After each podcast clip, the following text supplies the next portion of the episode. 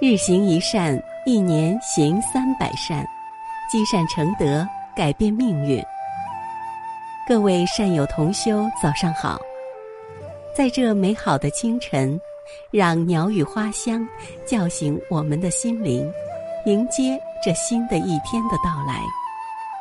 下面就让我们跟随云谷禅师，开启这美好的清晨。人若知自爱，则应谨慎的爱护自己。有心的人应该时刻反省自己，从而让自己更好的进步。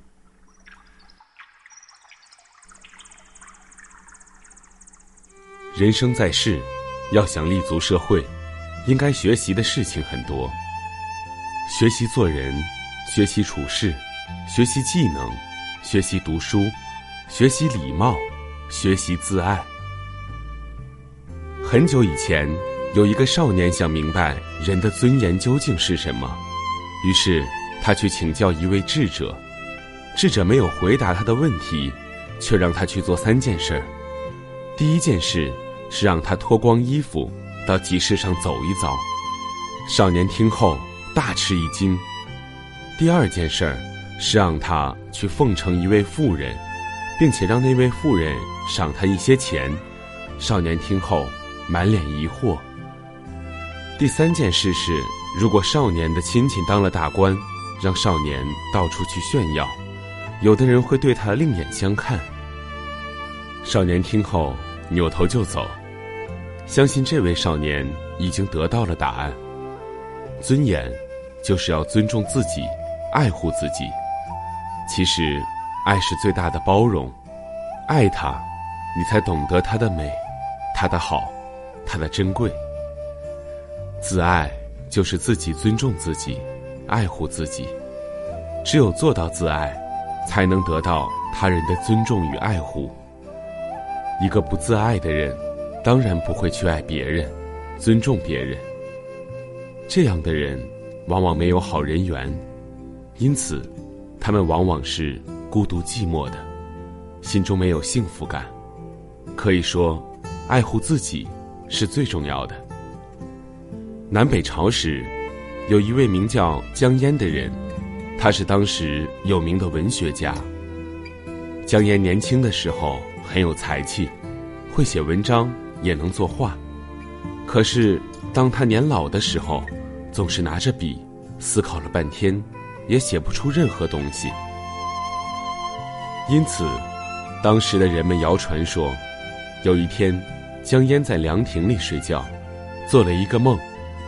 梦中有一个叫郭璞的人对他说：“我有一支笔，放在你那里很多年了，现在应该是还给我的时候了。”江淹摸了摸怀里，果然掏出一支五色笔来，于是他就把笔还给郭璞。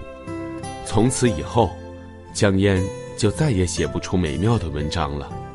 因此，人们都说，江郎的才华已经用尽了。古人云：“十载笔，十载言。”笔是文人手中的利器，而作为文人的江淹，不爱自己手中的笔，无疑是不自爱的表现。因此，人们都说，江郎才尽了。人贵在自爱，然后才会由爱己转为爱人。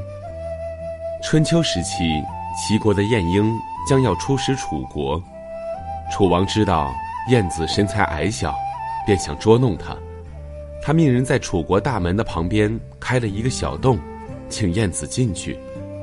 晏子不进去，说：“出使到狗国的人才从狗洞进去，今天我出使到楚国来，不应该从这个洞进去。”迎接宾客的人只好带燕子从大门进去。燕子拜见楚王，楚王说：“齐国没有人可派吗？竟然派你做使臣。”燕子严肃地说：“齐国的成都临淄有七千五百万户人家，人们一张开袖子，天就阴暗下来；一起挥洒汗水，就会汇成大雨。街上行人肩膀靠着肩膀。”脚尖碰着后跟，怎么能说没有人呢？楚王说：“既然这样，那为何会打发你来呢？”晏子回答说：“齐国派遣使臣，要根据不同的对象，贤能的人被派遣出使到贤能的国家，不贤能的人才被派遣出使到不贤能的国王那里去。我是最没有才能的人，所以当然出使到楚国来了。”楚王哑口无言。吃饭时，楚王赏赐晏子酒。当酒喝得正酣时，两个官吏押着一个人来到楚王面前。楚王问：“绑着的人是干什么的？”官吏回答说：“是齐国人，犯了偷窃罪。”楚王瞟了晏子说：“齐国人本来就善于偷窃嘛？”晏子离开座位，义正言辞的回答。我听说过，橘子生长在淮南就是橘，生长在淮北就是枳，它们只是叶子的形状相似，它们的果实的味道却不同。这样的原因是什么呢？是水土不同。齐国百姓在齐国不偷窃，来到楚国就偷窃，莫非楚国的水土会使百姓善于偷窃吗？楚王笑着说。圣人是不能同他开玩笑的，我反而自讨没趣了。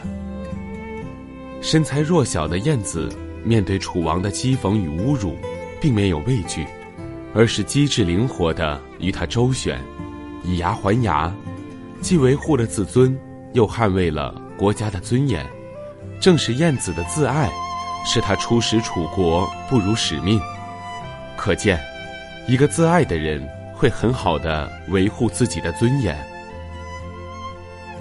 我们自己就是一座宝藏，如果轻视自己，不懂得自尊自爱，人生就会变得苍白而没有意义。一个懂得自爱的人，才能找到生命的价值，才能明白人生的意义。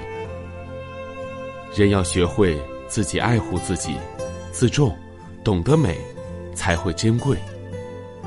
能够宽容别人，爱学习，爱工作，爱劳动，才能产生自爱，使自己有高尚的情操，才能摆脱不自爱人苦的困境，才能让人生的道路顺畅通达。今天的早课暂时告一段落，欢迎大家积极转发分享平台上的好文章、善知识给更多的人。分享是一种美德，转发就是积德行善。那么，明天我们不见不散。